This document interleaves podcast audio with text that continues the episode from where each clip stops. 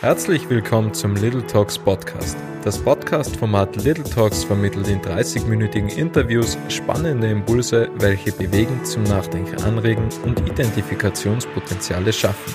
Heute geht der Podcast über die Tiroler Grenzen hinaus, nämlich nach Bayern. Und heute habe ich einen ganz besonderen Gast bei mir, bei mir nämlich einen Grafen, nämlich den Graf von Hoyos, Vorname Clemens und er hat eine Beratungsfirma. Clemens ist Inhaber der Knigge Akademie und ist außerdem Vorstandsvorsitzender der Knigge Gesellschaft. Er bezeichnet sich selbst als bergliebender Mensch. Er hatte ein kurzes Intermezzo mit Tirol, wo er studiert hat und ist ein segelbegeisterter Mensch und auch ein weltoffener Mensch. Hallo Clemens. Hallo Robert, vielen Dank, dass ich bei dir sein darf. Sehr gerne. Habe ich dich richtig vorgestellt? Gibt es noch irgendetwas, was du erwähnen möchtest? Tadellos. Also ich denke, der Rest der ergibt sich im Podcast. Und äh, bevor hier jetzt falsche Eindrücke entstehen, dass ich ein Übermensch bin, wir hatten es schon mal in der Vorbesprechung, auch ich habe meine Fehler. Also nicht, dass die Leute jetzt, jetzt schon eingeschüchtert sind oder Berührungsängste haben, die sind völlig umsonst. Vielleicht kommen wir später noch auf die Fehler zu sprechen. Was macht denn eigentlich ein Graf? Wie wird man Graf? Was, was macht ein Graf? Wie bist du heute aufgewacht? Gibt es da Besonderheiten? also, äh, bevor jetzt hier irgendwelche Assoziationen mit Schlössern entstehen, das einzige Schloss, das ich besitze, ist ein Fahrradschloss. Und ähm, wie wird man Graf? Also, ich meine zu wissen, dass irgendeiner meiner Cousins mal geschrieben hat oder äh, irgendeiner der Onkel, Graf ist man oder ist man nicht. Leben kann man nicht davon. Und äh, man wird halt in eine Familie hineingeboren, die irgendwann vor Hunderten oder in unserem Fall vor tausend Jahren, ziemlich genau vor tausend Jahren, äh, mal geadelt wurde ja, für besondere Leistungen. Und ja, das wird dann weiter und weiter vererbt. Und bis 1918 waren damit auch bestimmte Ständerechte oder Standesrechte verbunden. Man musste dann entweder keine Steuern zahlen, hat viel Land bekommen, hat sich um Heiratspolitik, um in unserem Fall tatsächlich das KUK gekümmert, also sehr eng verbandelt mit den Habsburgern. Allerdings äh, seit 1918 gibt es die standesrechtlichen Geschichten nicht mehr, sondern äh, es ist heute ein Bestandteil des Namens. Also eigentlich wie ein Doppelname. Müller-Meyer heiße ich als Graf von Heuaus mit Nachnamen. Hat es irgendwelche Vorteile, wenn man sich als Graf vorstellt? Wird das anders wahrgenommen? Also tatsächlich, äh, wir sprechen ja heute mitunter über, über das Thema Knigge und Etikette. Und ich persönlich halte es für ein Unding, sich selbst mit äh, diesen Bestandteilen des Namens vorzustellen, weil es einerseits Ressentiments schürt, andererseits auch Berührungsängste und ziemlich überkandidelt wirkt. Ich weiß, dass es äh, so ein Spleen in Teilen Österreichs, nicht unbedingt in äh, Tirol, aber in anderen Teilen, dass man sich unbedingt mit dem Doktor vorstellt oder mit dem Magister, den man hat. Und es gibt aber einen schönen Ausspruch von Sigmund Kraff, einem Schriftsteller, der zwischen den beiden Weltkriegen ge gewirkt hat, der gesagt hat, einen Namen hat man erst dann, wenn man keinen Wert mehr auf seinen Titel legt. Und ich würde sagen, das gilt äh, beim Grafen genauso wie beim Doktor. Äh, das äh, ist nur dann hilfreich, wenn man gerade einen Mietvertrag oder einen Kreditvertrag unterschreibt. Dann könnte das natürlich ein gewisses Vertrauen in die gesamte Geschichte äh, mit einbringen. Aber ansonsten äh, 30 Prozent finden es gut, 30 Prozent lehnen es ab, 30 Prozent finden es nicht gut äh, oder denen ist es egal und 10 Prozent haben sich noch keine Gedanken darüber gemacht. Spannend. Du hast die Überleitung schon gemacht äh, zur Knicke und du hast mir im Vorgespräch erzählt, da gab es ähm, eine Szene bzw. ein Ereignis im Segelclub. Äh, wie war das damals? Ja, vor inzwischen elf Jahren, 2009, hat mich ein Kamerad aus dem Seglerverein angesprochen. Clemens, möchtest du nicht mal so einen Vortrag zum Thema Umgangsform, Etikette, Kniege machen? Wenn sich jemand damit auskennt, dann wohl du. Ähm, ich habe zu dem Zeitpunkt schon vorzugsweise Hemden getragen, einen Seitenscheitel, dann noch der Nachname. Also ich habe da wohl etliche Klischees erfüllt und ich habe halt anstatt Hallo, guten Morgen, guten Tag oder guten Abend gesagt.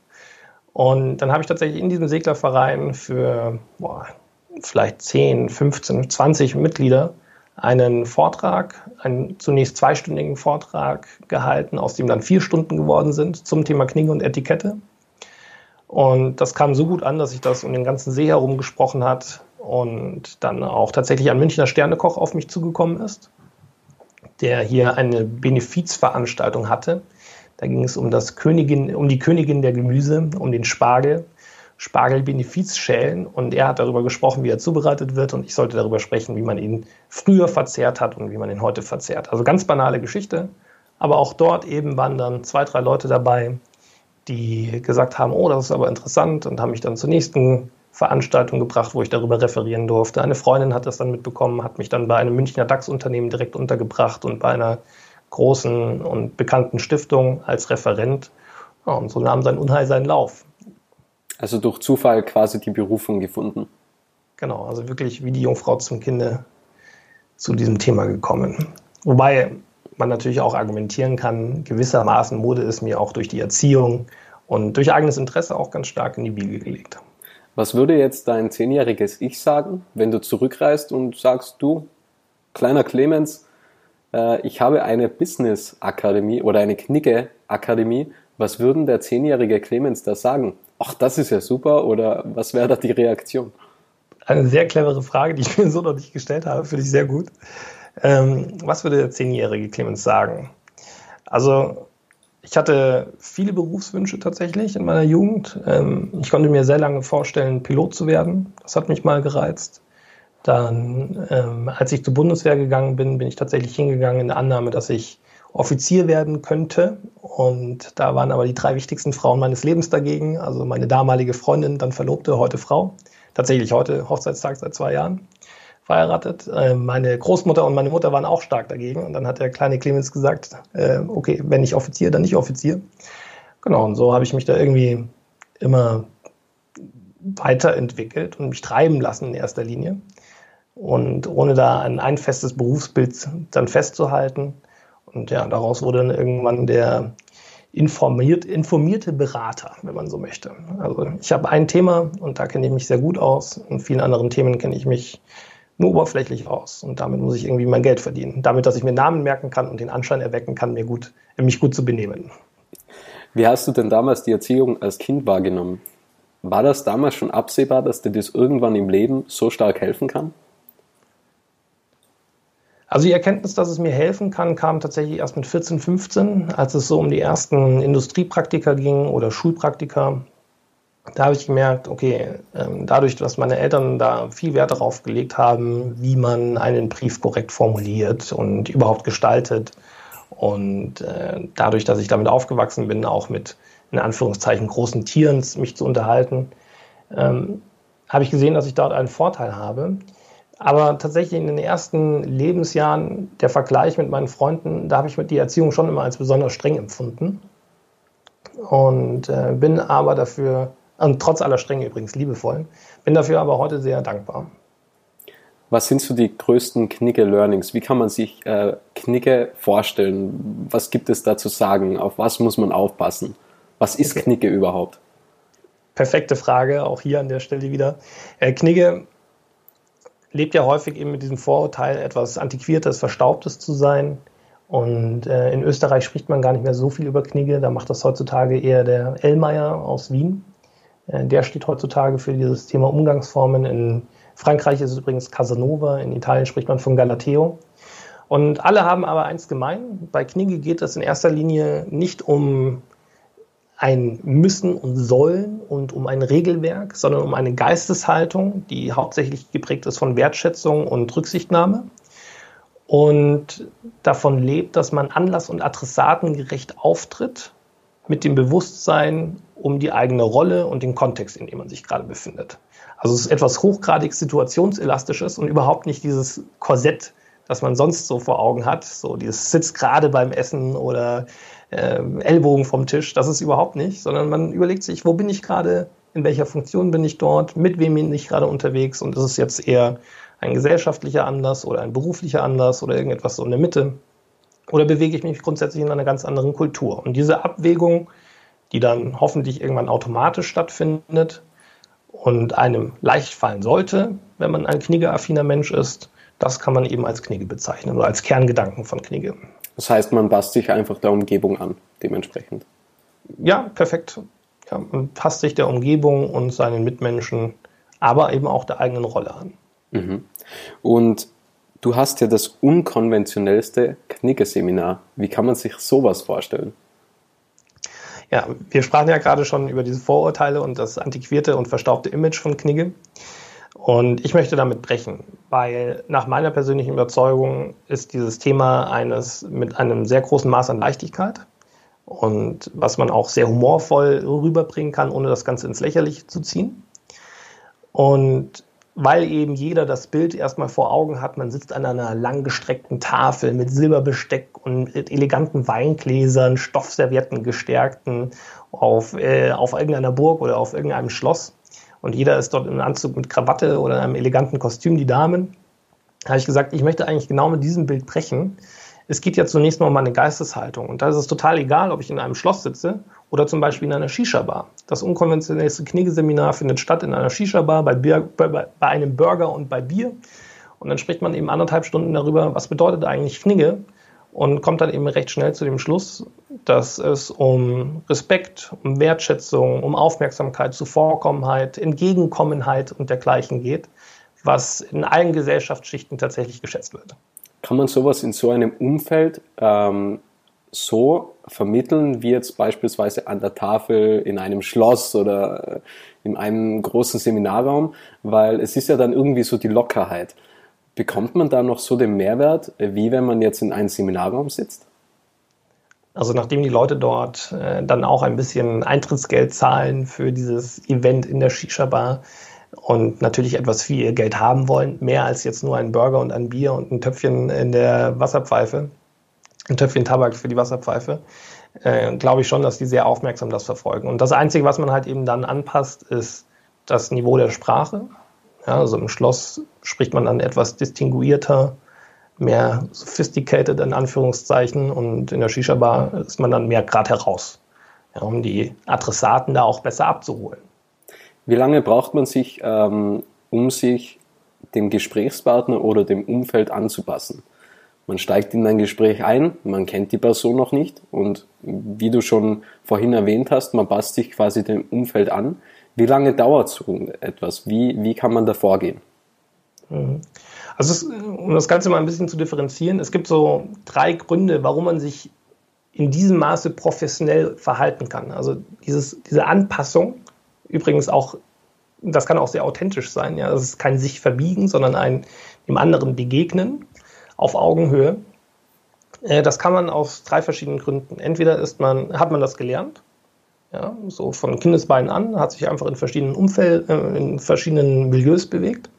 Zweitens, man ist ein guter Beobachter oder man hat einfach ein Gespür dafür. Und ich glaube tatsächlich, dass bei mir alles gleich ausgewogen ist und ich beobachte erstmal und ich brauche womöglich eine Minute, anderthalb Minuten, um mich dann entsprechend anpassen zu können. Und mir ist es total egal, ob ich mich jetzt über äh, Corporate Culture mit dem Vorstand eines Münchner DAX-Unternehmens unterhalte oder ob ich äh, mit einem Schüler von der Mittelschule, äh, von der Mittelschule äh, mich über ganz triviale Dinge unterhalte. Was äh, mache ich denn, wenn ich mich zum ersten Mal bewerbe? wie mache ich es richtig, wie mache ich es falsch. Ja. Das Einzige, was ich anpasse, ist eben die Sprache, Sprachniveau und vielleicht auch ein bisschen den Habitus. Wie bewege ich mich, wie äußere ich mich? Ähm, bin ich jetzt lässiger, lehne mich zurück im Stuhl, bringe ich mich nach vorne? Und natürlich versuche ich die andere Person da auch mehr unbewusst in meinem Fall zu spiegeln. Man merkt, es spricht ein absoluter Vollprofi, aber gab es da mal so das ein oder andere Fettnäpfchen bei dir, Clemens? Oh, es gab schon etliche Fettnäpfchen. Meistens wurden sie in irgendeiner Weise provoziert oder lagen an meinem eigenen Ungeschick. Und übrigens, das ist auch ganz wichtig, bei Knigge gibt es nicht richtig oder falsch, sondern geschickt und weniger geschickt. Und in einem, äh, bei einer recht gehobenen Veranstaltung wollte man, dass ich ihnen, äh, den Leuten, den Teilnehmern dieses, dieser Veranstaltung beibringe, wie man einen Champagner sabriert. Das heißt, mit dem Messer oder mit dem Säbel den Champagner köpft. Und dafür ist es recht wichtig, dass man einen gut gekühlten Champagner hat, weil er weniger schäumt und äh, das, der CO2, das CO2 weniger schnell aus der Flasche entweicht. Und äh, man hat dann eben kurz bevor ich soweit war, den gekühlten Champagner gegen einen warmen Champagner ausgetauscht. Und ich köpfe die Flasche und sie explodiert in meiner Hand und der gesamte Raum ist quasi frisch gestrichen und ich stehe in Champagner gebadet vor der Gruppe Und das war natürlich provoziert von anderen Leuten. Es war in dieser Sekunde mir recht unangenehm, bis das Ganze aufgelöst wurde. Ich fand es dann auch kurzweilig äh, etwas fahrlässig von den anderen Leuten, weil das natürlich mit vielen Klarsplittern und dergleichen verbunden ist. Das war so die eine Sache. Aber die andere Sache, die mir auch heute noch unangenehm ist, wo ich auch keine Ahnung hätte, wie ich hätte anders reagieren sollen. Ich habe eine Freundin aus Schulzeiten wieder getroffen, zu dem Zeitpunkt äh, 18 Jahre alt, ich auch 18, 19 Jahre alt vielleicht. Und wir stehen bei einer Bekannten im Ort im Laden und sie hält ihr kleines Kind auf dem Arm und ich frage so, oh, wer ist das denn? Ist das dein Kind? Und sie, ja, das ist mein Kind. Und ich, wie heißt er denn? Max. Und ich so, oh, wieder, äh, wieder Vater. Und habe halt einfach impliziert, das könnte der Vater, der Name des Vaters sein. Und dann sagt sie zähneknirschend, ich weiß nicht, wer der Vater ist. Oh. Und ihre Mutter, die daneben stand, meinte dann, tja, das war halt eine leicht promiskuitive Phase der jungen Dame. Und ich hätte mir so sehr gewünscht, dass sich der Erdboden auftut. Aber die Gefallen hat mir der Erdboden leider nicht getan. Und ich stand halt einfach wirklich nur da und habe um Worte gerungen und weiß heute noch nicht, was sagt man in einer solchen Situation. Ja, das nächste Mal bin ich ein bisschen vorsichtiger wahrscheinlich und impliziere nicht mehr, dass der Name Max der Name des Vaters sein könnte oder, oder, oder. Da werde ich in Zukunft, äh, wie gesagt, mit sehr viel um, mehr Umsicht an die Situation herangehen. Tolle Geschichte auf jeden Fall. Wie bitte? Eine tolle Geschichte auf jeden ja. Fall. Ja, das muss man auch erst einmal erlebt haben. Also ist ein wenig auch mit Pech verbunden, würde ich sagen. Ähm, in Prozenten gesagt, wie sehr würdest du sagen, dass dich Knigge im Business-Kontext weiterbringen? Im Gegensatz, äh, wenn jemand nicht so gut äh, Knicke beherrscht. Auch wiederum eine sehr spannende Frage, die ich mir so noch nicht gestellt habe, aber ich äh, argumentiere jetzt einfach mal mit dem ähm, Pareto-Prinzip. 80-20 würde ich hier die Gewichtung anlegen. 80 Prozent ist handwerkliches Geschick und fachliche Kompetenz und 20 Prozent ist dann eben der, dieser, dieser Soft Skill oder das Wissen um das Soft Law, also diese weichen Regeln oder die Empfehlungen, die es gibt, die einen weiterbringen können. Und äh, vielleicht ist das Peters Prinzip, das Peters Principle bekannt. Da geht es darum, dass Mitarbeiter immer so weit befördert werden, bis sie in einer Ebene ankommen, in einer Hierarchieebene, wo sie ihren Job nicht mehr gut machen können. Ja, sie haben sich im Vorfeld qualifiziert, weil sie sehr gute Techniker sind. Ja, und der gute Techniker wird dann befördert, befördert, befördert, dann hat er irgendwann Führungsverantwortung, er ist aber keine gute Führungskraft. Und eine gute Führungskraft zeichnet sich nach meinem Empfinden auch dadurch aus, dass sie den Umgang mit Menschen beherrscht, also Business, äh, äh People's Business, wie man auf Englisch sagt. Ähm, und dieses, diese Thematik Knigge ist quasi ein Instrument, das einem zeigen kann, wie man mit unterschiedlichen Menschen umgeht. Nicht umsonst heißt der Standardwerk von Knigge auch über den Umgang mit Menschen. Und nachdem wir auch im Berufsleben jeden Tag mit Menschen umgehen, ist das durchaus gewichtig. Also ich meine, äh, ein Fünftel ähm, ist schon eine ordentliche Portion. Mhm, mh. Und du hast mir im Vorfeld erzählt, es gibt zwei verschiedene Ansprachen, die du wählst, ähm, wenn dich jemand fragt, Clemens, wer bist du, was machst du? Ähm, führ uns da einmal bitte durch. Sehr gerne. Also einfach aus dem Wissen heraus, dass mein Nachname und meine Funktion Berührungsängste äh, schürt. Wenn ich mich nämlich vorstelle, mit meinem Namen ist Clemens Graf von Heus, ich bin Vorstandsvorsitzender der Deutschen Knigge-Gesellschaft und Geschäftsführer der Clemens Graf von Heus Beratungsgesellschaft, Geschäftsinhaber der Knigge-Akademie, dann haben die Leute Angst, äh, sich weiter mit mir zu unterhalten. Und was ja viel eher die Wahrheit trifft, ist, mein Name ist Clemens Hoyos, also man lässt ja den Adelstitel grundsätzlich weg bei der Vorstellung oder den Bestandteil diesen Teil, äh, Teil des Name, Namens. Äh, was man dann eben viel eher sagt oder ich viel lieber sage, ist, mein Name ist Clemens Hoyos, ich bin Taugenichts und Sohn. Ich kann mir gut Namen merken und den Anschein erwecken, als könnte ich mich gut äh, benehmen und damit muss ich irgendwie Geld verdienen. Das finde ich äh, wesentlich charmanter, weil es eben nicht dieses, diesen Flex- oder Show-off-Charakter hat, äh, ich bin der Tollste, ich bin der Größte. Auch ich habe die Weisheit nicht mit Löffeln gefressen und ähm, möchte auch eben nicht die Messlatte so hoch setzen. Ja, ich weiß nicht alles besser als die anderen. Ich beschäftige mich mit einem Thema sehr intensiv und äh, von vielen anderen Themen habe ich keine Ahnung. Ja, zum Beispiel mathematisch bin ich äh, gänzlich unbegabt. Und ähm, ich möchte nicht, dass der äh, naturwissenschaftlich begabte Mensch denkt, oh Gott, jetzt wird es aber Etepetete. Das bin ich nämlich überhaupt nicht. Ja, also auch ich äh, kann äh, oder hacke sogar sehr gerne Holz. Äh, ich war beim Bund, habe äh, Schützengräben gegraben. Ich äh, äh, liebe das, die Berge, wie ich schon gesagt habe. Und am liebsten schlafe ich unter dem freien Himmel. und wenn es minus 10 Grad hat. Und ich sage immer, die Kunst, ein echter Gentleman zu sein, besteht darin, sowohl im Blaumann eine gute Figur zu machen, als auch im Frack. Also man muss eigentlich die gesamte Klaviatur beherrschen. Wie du schon gesagt hast, it's People Business. Ähm, ich stelle mir immer so einen Präsidenten vor und wenn der am Wochenende heimkommt zu seiner Mama, dann sagt die auch, ah, ich habe dein Lieblingsessen gekocht ähm, so stelle ich mir das immer vor. Also wir sind halt alles irgendwie nur Menschen und auch wenn es der Präsident ist, der freut sich ja trotzdem, wenn seine Mama irgendwie das Lieblingsessen von ihm kocht und der Media wahrscheinlich auch genauso rasen und das nicht mit einem Anzug. Also ich habe es immer mal, äh, immer wieder mal so verglichen. Ja, finde ich sehr schön. Also im Grunde genommen der Spruch, wir kochen alle nur mit Wasser. Und äh, das ist tatsächlich auch eines meiner Programme. Das heißt, keine Angst vor großen Tieren, weil ich äh, beobachtet habe, dass viele Leute vor Ehrfurcht erstarren, wenn sie mit jemandem unterhalten, der halt ein bisschen mehr Geld verdient oder eine höhere und angesehene Position besitzt. Und Ehrfurcht ist ein streitbarer Begriff. Man sollte sich immer mit Respekt und auf Augenhöhe begegnen.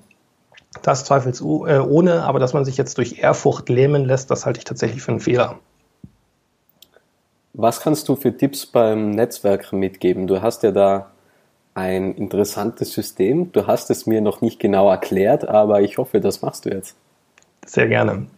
Also tatsächlich ist Netzwerken meines Erachtens die halbe Miete äh, bei Karrierefragen und natürlich auch für den selbstständigen Unternehmer, aber auch für denjenigen, der im Unternehmen selbst arbeitet. Auch der, dem geht es besser, wenn er gut netzwerkt und aus diesem Netzwerk ergeben sich Synergien und es entstehen mehr Umsätze. Davon hat er selbst nämlich auch etwas. Ja, also nach meinem persönlichen Empfinden sollte man immer als Intrapreneur handeln, wenn man in einem Unternehmen angestellt ist, also unternehmerisch denken. Ja, wo kommt denn eigentlich mein Gehalt her? Die wenigsten wissen, zumindest bei uns in Deutschland ist es so, dass äh, der Arbeitnehmer ein Nettogehalt bekommt, aber das Bruttogehalt, also das, was der Arbeitgeber zahlt, ist locker das Doppelte.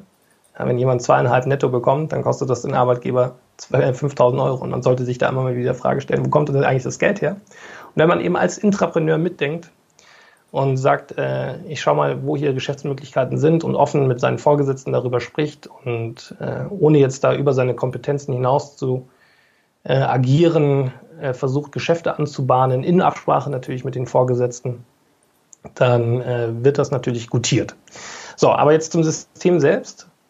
Ähm, ich höre immer wieder, es sei so geschickt oder gut, wenn man berühmte Menschen kennt oder wichtige Menschen kennt oder reiche Menschen kennt. Und ich stelle mir immer die Frage, was bringt es dir, wenn du einen reichen, Mensch, äh, reichen Menschen kennst, der äh, total knausrig ist? Ja, was bringt es dir, wenn du einen berühmten Menschen kennst, wenn er nichts mit dir zu tun haben möchte? Und was bringt es dir, wenn du einen wichtigen Menschen kennst und du kannst noch nicht mehr definieren, warum er wichtig ist? Und meine Schlussfolgerung war, die wichtigste Person im Netzwerk bist immer du selbst ja, oder ist man selbst. Äh, ohne dich gäbe es dieses Netzwerk um dich herum nicht. Und deswegen habe ich angefangen, ein konzentrisches Netzwerksystem zu entwickeln, ähm, in dessen Mittelpunkt man eben selbst steht. Und die erste Annahme ist, man möchte ja eigentlich nur mit Leuten in Kontakt treten, die in, einem, in, irgendeinem, in irgendeiner Weise sympathisch sind. Und das ist quasi so für mich der erste Filter. Finde ich die Person sympathisch oder finde ich sie nicht sympathisch? Und damit ist schon mal obsolet, ob die Person wichtig, berühmt oder reich ist. Ja? Sympathie oder nicht Sympathie. Dann folgt als zweites der sogenannte Invitation-Test. Ich sage, hey Robert, du bist mir sympathisch, lass uns mal treffen ähm, auf ein, einen Kaffee in München. Wir treffen uns am Seiteneingang vom Bayerischen Hof. Ich lade dich gerne ein. So, 14.47 Uhr. Ja, krumme Zahl, aber aus Kalkül tatsächlich. Wenn du nämlich um 14.47 Uhr dann am Seiteneingang des Bayerischen Hofes stehst, weiß ich, dass du eine zuverlässige Person bist. Ja? Hast du dich im Ort geirrt oder kommst verspätet, dann stelle ich mir schon mal erstmals die Frage, ist das denn eine ähm, zuverlässige Person oder nicht? Man kann das Ganze sogar noch erweitern durch die sogenannte Extra Mile. Ich könnte jetzt sagen, ah, Äh, bei euch in der Tiroler Tageszeitung war ein spannender Artikel, den würde ich wahnsinnig gerne äh, lesen. Ich äh, bekomme die Zeitung hier aber in München nicht. Ich werde unfassbar dankbar, wenn du sie mitbringst.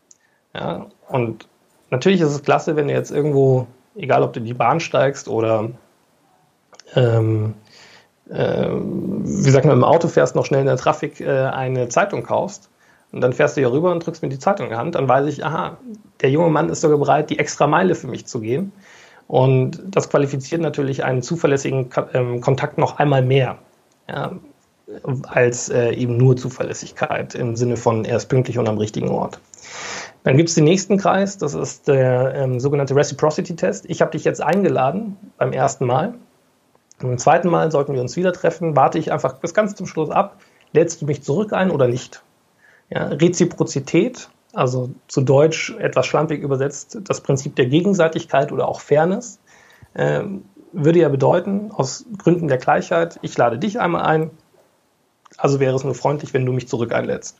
Tust du es nicht, weiß ich, du verstehst nichts von Reziprozität und ähm, bist da für mich äh, tatsächlich für mich dann als vor allem beruflicher Kontakt uninteressant. Ja, vielleicht entwickelt sich eine nette Freundschaft, weil du bist ein netter, sympathischer Kerl, aber beruflich ist das für mich schon mal erste, das erste Indiz dafür, dass du eben nichts von Gleichheit verstehst. Ja? Und solange du nichts von Gleichheit und Gegenseitigkeit verstehst, möchte ich dich auch nicht weiterempfehlen. Und das ist dann so das Letzte, das i-Tüpfelchen. Wenn ich dich jetzt weiterempfehle, dann tue ich ja zwei Leuten eigentlich einen Gefallen. Ja, derjenige, äh, an den ich dich weiterempfehle, so du eine gute Arbeit machst und ich tue dir einen Gefallen. Das ist insofern gut, als dass ich jetzt eben zwei Leute habe, die mir wiederum eine kleine Gefälligkeit schulden. Wenn du jetzt aber keine gute Arbeit machst und dich dann als unzuverlässig herausstellst oder als Mensch, der mir das nicht dankt im Sinne der Reziprozität und sagt, hey Clemens, äh, ich habe hier dieses und jenes gelesen, das könnte für dich spannend sein oder ich habe da diesen Kontakt für dich, dann ist das einfach keine ausgewogene Geschäftsbeziehung.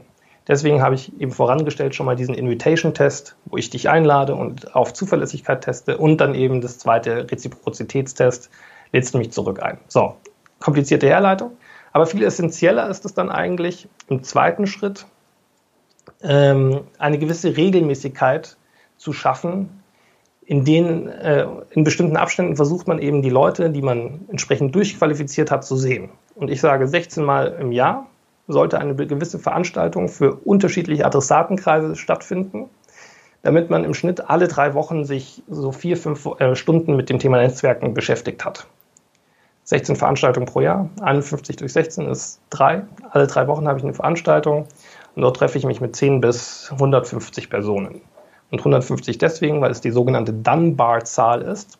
Eine Zahl, die bezeichnet, wie viele Menschen man durchschnittlich kennen kann und gleichzeitig die Beziehungen innerhalb dieser Gruppe von 150 Personen untereinander noch überblicken kann.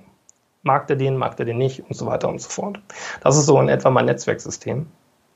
Und damit fahre ich seit sechs Jahren ziemlich gut und habe da eben und das ist alles zwanglos, ja, und äh, entspannt. Ja, ich treffe mich mit den Leuten auf ein Weißwurstfrühstück, ich treffe mich mit den Leuten zum Segeln, ähm, ich lade die Leute zu mir nach Hause ein, egal ob es äh, meine Gruppe von zehn Leuten oder meine Gruppe von 50 Leuten ist.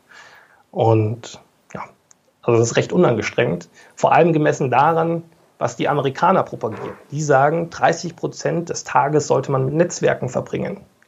Wenn ich jetzt von 30 Prozent ausgehe, wir nehmen der Einfachheit halber einen zehnstündigen Tag, nicht einen achtstündigen Tag, dann haben wir drei Stunden ähm, und das Ganze mal 15, 15 Stunden pro Woche. Ja, ich verwende auf das ganze gesamte System fünf Stunden alle drei Wochen, also im Schnitt anderthalb äh, Stunden, ein bisschen mehr pro Woche. Das halte ich für viel effektiver und dann hat man die Leute vor allem auch wirklich gesehen. Und so bleibt man eben am Puls der Zeit, hilft seinem eigenen Schicksal auf die Sprünge und äh, baut eine ziemlich gute Reputation auf. Es gab ja jetzt eine Zeit, wo man nicht Veranstaltungen besuchen hat können. Das stimmt. Wie baut man sich ein Netzwerk vielleicht auf LinkedIn auf? Weil es kann ja nicht sein, dass ich einfach nur blindlings Kontakte hinzufüge. Ähm, bei mir ist ja ein Trick, ich habe Podcasts und so komme ich mit interessanten Leuten ins Gespräch, so wie, wie mit dir. Ähm, aber wie kann man sich jetzt über LinkedIn ein qualifiziertes Netzwerk aufbauen? Wie kann man da Networking betreiben? Also tatsächlich halte ich das für wahnsinnig schwierig. Ähm, was mir sehr gut gefällt, die Idee, die stammt nicht von mir, ist, dass einige ähm, LinkedIn-User angefangen haben zu sagen, hey, ich kontakte den mal und lade ihn dann, sobald er meine ähm, Kontaktanfrage angenommen hat, direkt mal auf ein äh, 20-minütiges Gespräch vorm Laptop ein. Ja, und dann trifft man sich, wie wir beide jetzt gerade bei Skype oder bei Zoom, bei äh, Microsoft Teams oder Adobe, was auch immer, und unterhält sich ein paar Takte. Dann hat man schon mal einen besseren Eindruck. Und auch hier kann man das eben machen, dass man äh, versucht, ähm, pünktlich zu sein, ja, äh, ein richtiges Setting wählt und nicht da im Batik-Shirt dann in der Badewanne sitzt oder so. Das ist jetzt natürlich an den Haaren herbeigezogen. Aber dass man sich auch hier Gedanken macht, wie möchte ich denn auftreten, wie möchte ich wahrgenommen werden und sich dann dort eben äh, kompetent verkauft und die Inhalte, die man liefert, auch gut rüberbringt. Dann weiß ich schon mal, was kann der andere, was macht der andere, ist er zuverlässig und ähm, das ist ein erster Schritt, aber ich tue mir persönlich damit noch wahnsinnig schwer, ohne den analogen persönlichen Kontakt zu geben. Du hast es schon angesprochen, Videokonferenzen. Gibt es da noch irgendwelche Tipps? Hast du da irgendwelche White Papers, E-Books, äh, Blogbeiträge, wo man etwas lernen kann? Tatsächlich habe ich äh, während des Lockdowns ein E-Paper verpasst, äh, verfasst, nicht verpasst, ein E-Paper verfasst zum Thema äh, Etikette in Videokonferenzen und Videocalls. Und äh, auch hier, es geht nicht um steifes Dasein, dogmatischen Formalismus, sondern es ist vielmehr eine Handreichung, wie man eine Videokonferenz möglichst effizient gestalten kann. Und das umfasst in etwa zehn Seiten.